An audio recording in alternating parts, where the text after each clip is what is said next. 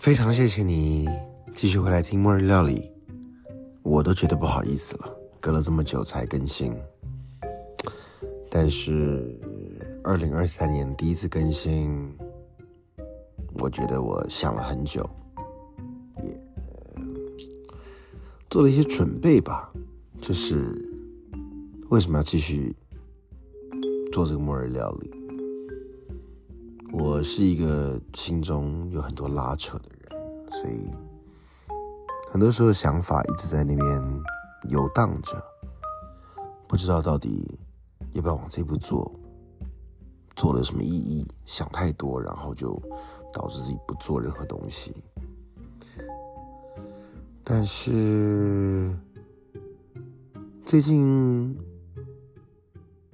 过去没有。更新的这一段日子当中，当然有很多事情不断的冲击着我的一些人生。直到刚才跟一个台湾的朋友通了电话，知道了一些，就他很轻描淡写的跟我分享了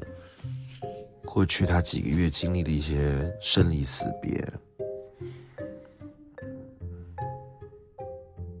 我觉得，那我得赶快把这个末日料理再录一下。虽然不是说我要经历任何跟你的生离死别，但是想了就要去做嘛，所以我就决定开启二零二三的这个末日料理。嗯，用这种沉重的心态开始，我觉得我就先把最沉重的心情先。抛出来让你快速的听一下，不不太复杂的跟你分享一下。我觉得，在我去年十二月做《醒梦》这个歌舞剧的时候，其实就在节目开始前的大概三五分钟，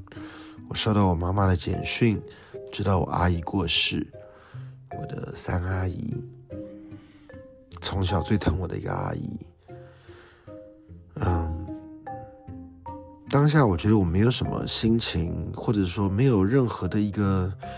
呃逻辑方式去处理这一切的心态，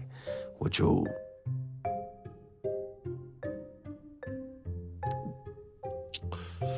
就就得。继续上工了，就去做这件事情了。然后直到结束了第一场秀中间，我可以跟我妈通个电话，然后情绪释放一下。但是生离死别嘛，我觉得人生死亡这件事情，我其实一直是没有太恐惧，或者是太。想着要在这个死亡上面牵绊太久的，嗯，几个月之后，我知道一个十八岁我心爱的妮妮黄金猎犬，也在十八岁的时候过世了，走了。嗯，然后刚才我又听到了我这个。朋友的姐夫姐姐这样走，所以呃，哎呀，聊这个死亡是一个开头，所以我觉得，嗯，我没有准备好去聊死亡，我也没有想要在今天的这个末日料理当中啊，去想太多这个死亡的事情。但是我用一个最近看的一个影集来开这个头好了，就是一个叫做《Last of Us》，呃，HBO 的一个影集，朋友介绍我就把它看了，非常末日的一个影集。那通常末日就是那种僵尸片嘛，但它这个僵尸片比较特殊，因为它牵扯到了类似那个真菌、真菌类的感染。导致大量的人类死亡，然后其他是一个 video game，然后被拍成呃电视影集，跟一般以前我看的这个末日片不太一样，就是它这个非常嗯呃怎么讲呢？我觉得它的节奏不是那种快节奏的，它很沉稳的在铺垫一个末日的氛围，然后从这个主角的。呃，当中这样让让慢慢让你带入到那个世界当中，呃，这可能就跟这个背后应该是电玩开启的关系有关吧，就是让让让观众至少我在看这个《Last of Us》的时候，这个剧会觉得一开始不太知道该期待什么，因为你习惯了看僵尸片里面而有的这种这种。一些冲突也好，或者有一些场面，但是这个《Last of Us》我觉得相对来讲是一个很更安静一点点的，然后让你看了这个末日的环境，而去想着说，在末日的环境当中遇到任何的场景，自己会如何处理？至少我是这种心态看的，嗯。好，所以从这个一些身边比较沉重的死亡当中开启咱们今天的末日料理啊，我就觉得做这个节目 podcast 的初衷就是习惯的养成，跟如果到我死的那一天，什么东西我是不会变的，我觉得依然是如此，在。上次录节目到今天，有没有四个多月的时间了？我一直觉得我生活当中好像是在这个习惯的养成跟习惯的改善、坏习惯的戒除这样子一个东西在不断的徘徊着。有些习惯，哎，我养成了，但停了；有些习惯，我戒了。我认为坏习惯我戒掉了，但是我又拿起来了，又再戒掉了。到底这个过程当中，什么东西是我能够一直维持着的？跟我该用什么样的心态来看待这些所有的习惯？嗯，我觉得我现在有一种释然的感觉，至少我没有这么执着着认为。必须要有某种习惯才叫好，才叫对；必须要不要某种习惯才叫好，才叫对，而是更坦然的去看待这个习惯背后的一些出发点。所以，嗯，我我我没有想要讲的很很代表说我现在已经了解了一切习惯如何掌控，然后我去。把握这个习惯，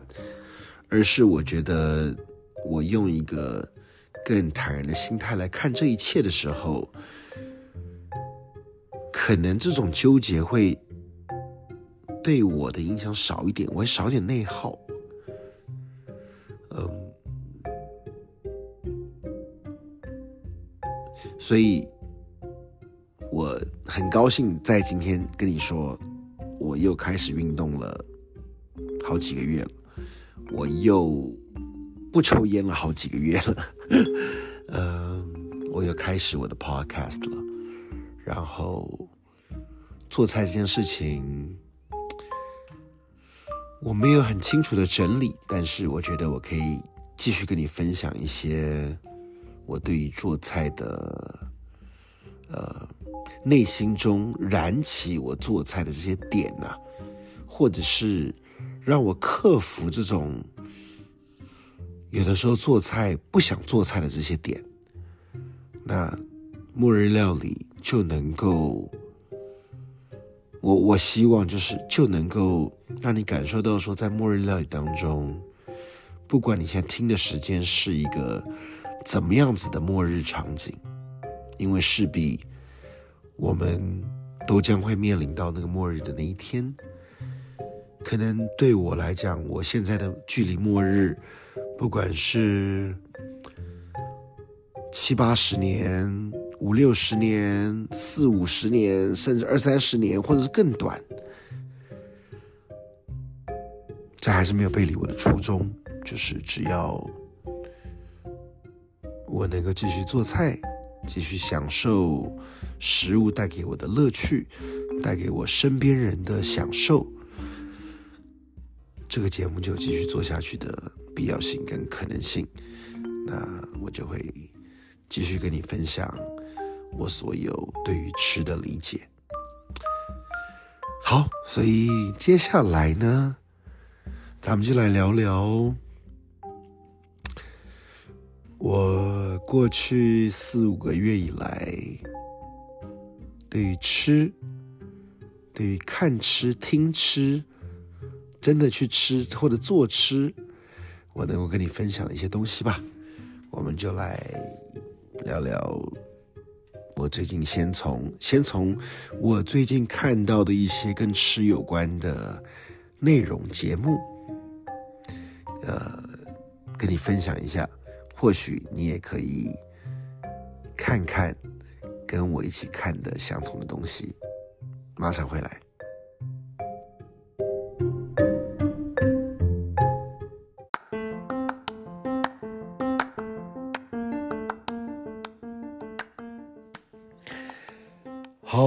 就来分享几个我最近看的一些跟料理有关的剧或电影。嗯，其实我还不少啊，因为毕竟很久没有更新了嘛，所以包含比如说《The Menu》这个好莱坞的这个探讨所谓米其林或者是这些。料理排名或料理呈现概念上面的一种惊悚片。The menu 其实我，嗯，从电脑上面看了盗版的内容啊，我觉得现在很多电影不会那么 appreciate 的原因，是因为你不会去电影院看了，我从电脑上面看，然后，呃。那个环境当下很多的那个感受，我觉得会受影响的。但 The Menu，我我还是呃有从这个电影当中有一些呃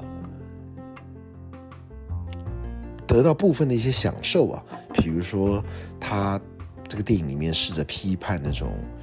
你在吃东西之前拍照的那种感受啦，什么事情你在要，就你吃任何东西现在已经变成一个很正常，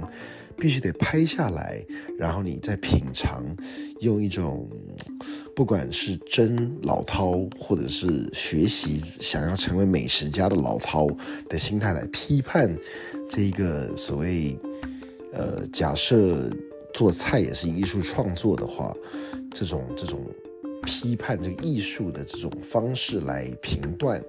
是好是坏，嗯，我还是觉得《The Menu》这部电影当中让我有一些呃呃娱乐性，或者是有一些看到一些感触的。但是 overall 来讲，我不喜欢中间很多一些处理的场景。不管是他人物的刻画，或者是剧情的走向，所以我就当做是一个一开头安插在我们第一部讲说跟吃有关的电影当中，我可以当个开场的。我觉得就是一个类似像七分左右的作品，嗯，但是有很多其他我觉得让我感受更深的，我更想跟你分享的。但我我在分享跟想分享之前呢，再丢一个呃，也是最近看到的，比如说呃，一个泰国的电影叫《Hunger》，嗯，探讨一个呃，一样是那种在厨界、料理界如何跟 social status 你的一些社经地位。达到匹配，然后人们如何看待一个所谓的 celebrity chef 明星厨师这种心态，呃，创造的一个电影。那因为这个女主角，我觉得跟我之前认识的一个朋友非常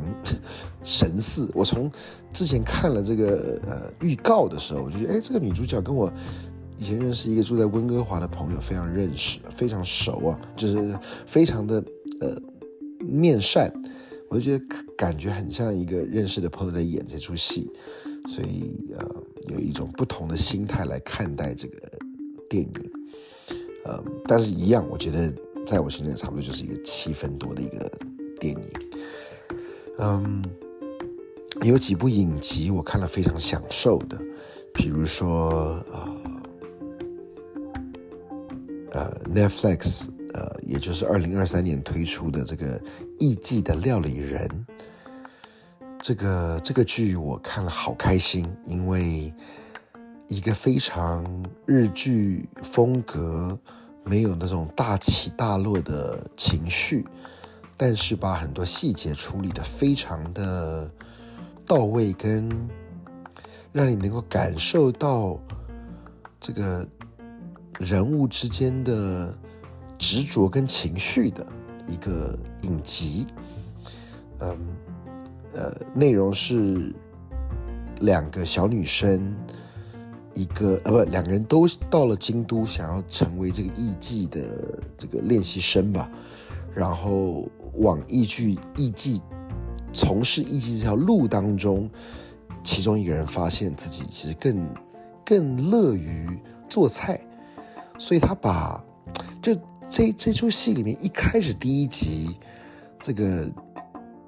老奶奶做的这个红豆。汤圆、红豆马马吉啊，红豆糯米团就已经非常打动我。就他们那个吃这个食物当下每一个主角的呈现方式，我就认为哇，他这个对于食物的表达很很达到这个精髓啊，就是。没有任何一个主角是吃了之后说：“嗯，这个东西真好吃。”但是他却把这个东西好吃跟这个东西更深层的意义表达了出来。这是我觉得，呃，我看了非常非常享受的。呃，如果你有这个时间静下心来，可以去看一集的《料理人》，我是强烈推荐。嗯，另外推荐几个，我可能不是看了完整的。呃，内容 没有看跟着美剧看，但是我却把一些他的这个故事精髓给看了的，就是从 YouTube 上面看到这个快速讲解版的，我都觉得挺开心的。是一个叫《侠饭》，就是呃非常日剧漫画式的表达，把这个呃一个。一个很有趣的一种场景啊，快速讲就是黑道老大住到你家，然后在你家要这个待一阵子，但是你得要隐瞒他的身份，但同时在你家的过程当中，他却教会了你很多人生的道理。嗯，我觉得很有趣的一个日剧，我没有一集一集的追着看。但是我也很享受每一集当中这个这个日剧黑道大哥要做一个菜，不管是从罐头方式做出来的菜，或者是从有限的这个便利商店里面买回来食材，怎么样子呈现出对于一个菜日本人吃菜之前讲这个 itadakimasu 这种尊重，诶，呈现出一个。原本这种年轻人对于食物可能就是这么不在意，但是一个黑道大哥反而对于食物的在意，这种这种心情上、心境上的表现，我觉得呃，我看了也是非常开心的。那另外有一个叫鸭川食堂啊，嗯，就多了一点点悬疑感。多了一点点这种，呃，透过食物当中去追寻某种记忆，因为它里面讲说，人类对于饮食的这个味道啊，是能够记忆时间达到最长久的。就我们其实莫瑞勒老早之前就讲过，就是说，你真的有可能因为吃到某一道菜，把你拉回到小时候某个场，甚至不要讲菜啊，你现在给我吃一个，比如说我小学一二年级在路边那种干嘛店，所谓的呃杂货店里面买到的一个那个。嗯，甜甜咸咸的那种鱼纸啊，或那不叫鱼饼，就反正那种鱼纸，就是就是我也不知道它叫什么名字，反正就是你吃起来那种味道，我都觉得哎，现在一定可以把我拉回到那个时候的。所以呃，鸭川食堂是一个有点像是对于食物当中，嗯。去达到某种破案，就他用 CSI 的这种剧情的方式，但是用食物的包装，所以我觉得也是一个看来非常非常呃有有娱乐性的一个一个一个一个剧吧。然后还有一部叫做呃想做饭的女人跟想吃饭的女人。呃，很多日剧可能翻译的名词不同啊，但是呃，这个想做饭的女人跟想吃饭的女人，我觉得也是一个非常让我看了很开心，然后很特殊，然后又很单纯的日剧。就这些日剧的表达，对于食物当中，我觉得哇特别棒。其实中间我还看了一些有呃其他的什么什么什么欢乐南极厨啦，一些跟吃有关的，我现在想不太起来，但。刚讲的这几部是我觉得我，呃，值得推荐的，嗯，所以我觉得每一次末日料理时间不能太长，然后我们这个时间差不多从刚才生离死别拉到了二零二三年，我开始了末日料理继续，呃，咱们就先聊到这边是我看的部分。接下来呢，我就聊聊最近做的一些，我现在想到我觉得值得分享的吧。因为做菜这件事情，真的，其实你听我过去讲了这么一两年、两三年的东西，大概如果真的想做菜，听我之前的东西，就真的是我一直在做菜，我就是不断的把我过去做的这些东西。Pick up 起来，继续实践。所以最后，我想再用这一段的时间，我来分享。前日跟一个朋友聊到，他说，呃，他其实在台湾做这个卖食材啊，盛和风食集，呃，时不时会拍很多的食谱，不管影片、视频或照片，或者写文字。但是他说，其实一个人。就真的不想做饭，所以我们最后就来聊聊这个一个人不想做饭的这种心态。当你到了末日的时候，真的一个人的时候，你还会想做饭吗？我们最后来聊聊这个吧。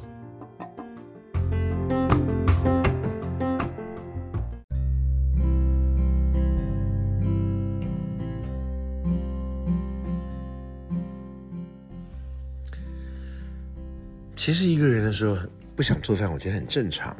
我如果整天只做给我自己吃的话，我还是会想做饭了。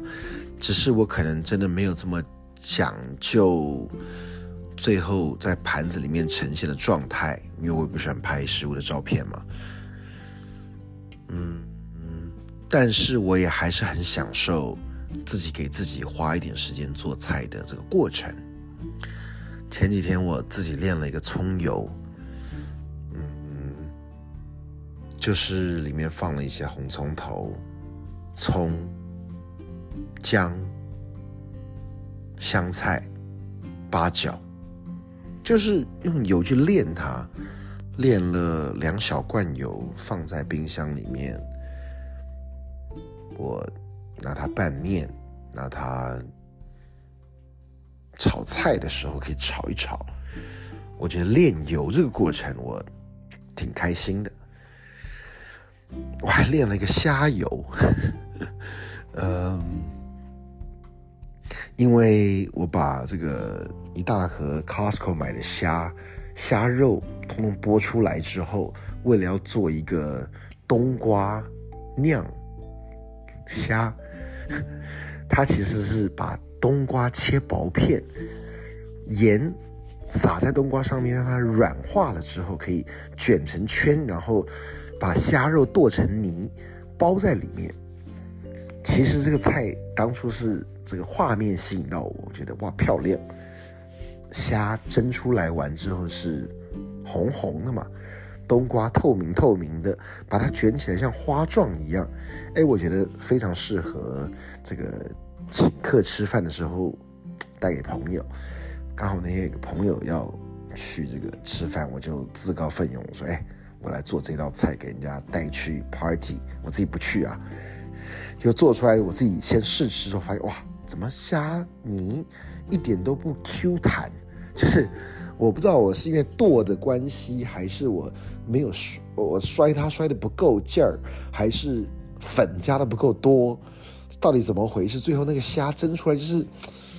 虾肉虽然红，但是你一吃到那个冬瓜外面真软，里面包着虾球，那个虾球没有 Q 弹的时候，你就会有一种啊，怎么怎么会这样子的口感？这是一种失望的感觉。我做失败的一道菜，但还是给人家带去了朋友的 party。我最后还问他说：“哎，你这个呃，大家吃完吗？”他说：“嗯，好像没有吃完。”所以。我心里大概感受到，并不是一个非常成功的菜，虽然我觉得口味可能味道味道本身不会难吃嘛。好，所以就讲回到说，呃，朋友说这个自己一个人不容易做菜这件事情，我觉得很正常，我们应该都有这样的体验经验。有的时候自己一个人吃吃泡面随意就好了。那但问题是，一定有些人是属于可以自己很好好的照顾自己，做一道或者做做一些自己吃起来非常开心的菜。嗯，我觉得做菜嘛，就是一个生活的一种情趣。我特别开心是有一些我身边的朋友，因为吃了我几道菜之后，启发了他。想做菜的这种心，嗯，前一阵子我经常做一个菜给我这个朋友小呆吃啊，他，我觉得每次看他吃菜的这吃我做的饭的这种感觉，他是开心的，虽然有时候里面有很多我自己的实验成分在里面，但嗯，从他眼中的喜悦也。让我有这种开心感。后来他也是跟我讲说，哎，因为吃了我的菜之后，让他自己更想要自己一个人在做菜。然后我其实吃过他几次做的菜之后，发现哎，他其实也很会做菜啊。这个就是让我觉得特别有成就感的这种时候，就是其实人人都是能做菜，人人都是厨神，那只是。对于你每一餐吃东西，你用什么样的心态来看待它？然后你愿意花多少的心力在这个当中？可能我明天早上要做一个麦片，麦片这个东西可以很容易的，但是当我当中给他一些我自己当下的一些体验的一些创作，或者是讲创作可能夸张一点，我们用想说。我当下在做这个麦片的时候，我想为了要取悦我自己，给的一些心意在里面。那这个时候，哎，可能做出来麦片就不一样了。我有一个麦片放在我这个厨房的 counter 已经快一个礼拜，我就一直想要做它，但是每天早上可能要吃的之前要做菜之前，我早上去运动嘛，运动完回来。就是觉得啊，我可能想吃点咸的，我煎个蛋，或者是煎个 ham，配个什么东西吃。为什么要去做麦片呢？这是一个，我觉得在做菜自己取取悦自己的时候，有时候你可能想的跟实际做的会不一样，所以。反正我我我我今天应该要在最后跟你分享一些我做的菜，我就分享我前一阵子因为一直不断的咳嗽，我去做了这个川贝炖雪梨或冰糖炖雪梨，这这一道菜或者不能说这个这个这个这个这个汤品，让我连续做了好几天呢。其实我。有一些小小的心得，我可以跟你分享的，就是第一个呢，咳嗽咳得很严重的时候，就会想要获得一些这种暖暖暖暖喉、暖暖肺。其实我觉得冰糖炖雪梨是喝起来非常舒服的。有一些这种野生的川贝在手边，不管你去中药行买或者哪里买，嗯，炖出来，我觉得每次我喝到这个冰糖炖雪梨。至少我自己炖完之后，我觉得特别开心。从以前我是一开始是先把雪梨怎么样切半，然后内核挖出来，东西放在里面去蒸它。到后来我发现，我直接把雪梨切一切，然后这个呃南北杏放进去，呃川贝放进去，冰糖冰糖放进去，放点红枣，甚至放点蜜枣。整个把它当汤品一样煮，哎，我发现后面这种方式可能更容易，比起一开始你要去挖它，去这个慢慢蒸它，我觉得麻烦。然后你后面就喝这个汤汁，我觉得那时候喝起来特别舒服。然后因为一直咳嗽，所以我也试过了这个橘子烤橘子，撒盐烤橘子，我觉得也其实喝起来都舒服，虽然没有什么。立即立竿见影的药效，但是是舒服的，所以这种食补的方式可能是我今天来跟你最后分享。我觉得最近做这些菜我开心的地方吧。那最后再跟你分享一个汤品了，啊，就我刚刚跟你讲说，这个我朋友呃自己做菜，我后来去他家喝，就这个小呆，他。做了一个冬瓜炖排骨，哎，让我特别开心。我为什么开心？因为我一喝到这个汤，我觉得哎，汤好喝啊。但是汤有一股我说不出的味道，什么呢？它放了蚝菇 （oyster mushroom），就很单纯，冬瓜排骨蚝菇，不管你们要放点葱啊、姜啊去煮它，但是冬瓜煮软了，在汤里面好喝，然后。排骨肉也可以吃，对于在在健身的人得到了这个 protein，然后里面这个蚝菇呢，我觉得它给它一种不同的鲜味，很单纯的三个食材加在一起，我觉得有特别好的效果，所以呃，用这样子的 combination，我做过很多不同的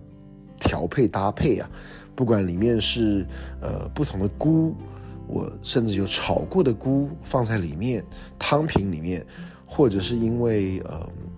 冬瓜这样子，我搭配了不同的 protein，我去煮冬瓜。哎，冬瓜是我最近这个经常煮的，因为买一块冬瓜回来，用不同的汤品煮，像我刚刚讲说这个包虾等等的去蒸，我 发现冬瓜煮软了还挺好吃的。很多食材我觉得可能是随着年龄的不同，会更喜欢某些食材吧。所以啊，咱们就希望二零二三年你不会只听到这么一一集了。我们这个节目继续，然后谢谢你回来听。嗯，假设你觉得这个节目好，就推荐给你一两个朋友吧。我希望二零二三年到年底，有更多人听听末日料理，更多人做菜，取悦身边的人，取悦你自己。希望大家吃任何一道菜的时候，都能够感谢为你做菜的人，然后你身边的人也能够感恩帮他们做菜的人。末日料理，我们下次再见了，拜拜。